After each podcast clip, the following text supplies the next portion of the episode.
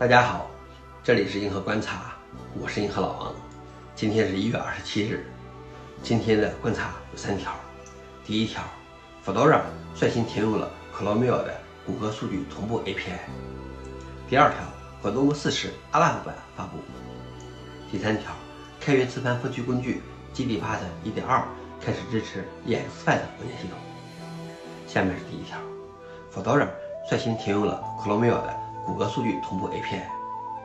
前段时间，谷歌宣布，经过慎重的调查和考虑，将于三月十五日限制第三方浏览器对谷歌私有数据同步 API 的调用。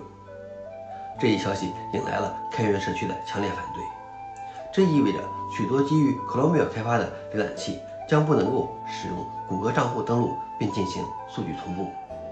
有开发者表示，除了强迫用户转投谷歌的浏览器，该公司没有任何其他理由去这样做。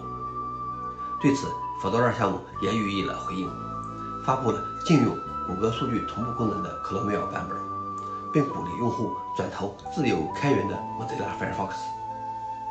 已经垄断了浏览器市场份额的 Chrome，越来越露出了獠牙。不过，我觉得谷歌还是想想怎么在产品能力上别被微软的 Edge 超过吧。而另一方面，Mozilla Firefox 才是自由开源软件世界的指望。第二条是 GNOME 40 ALAP 版发布。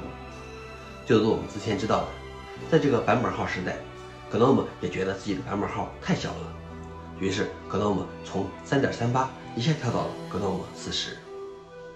GNOME 40.0计划在今年三月底推出，今天刚刚发布了 ALAP 版本，带来了许多新变化。但是由于这次的变化太多了，所以像乌邦图21.04等最近将要发布的发行版。不会马上跟进，至少会等到下个版本才能使用 GNOME 40。第三条是，开源磁盘分区工具 GDPad 1.2开始支持 EXFAT 文件系统。著名的 GUI 磁盘分区工具 GDPad 日前发布了最新的1.2版，在这个版本中增加了 EXFAT 的支持。说实话，我是没想到，居然到现在才增加对 EX5 的支持。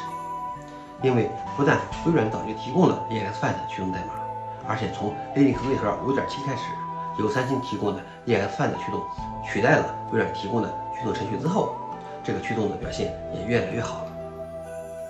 好了，这是今天的硬核观察，谢谢大家，我们明天见。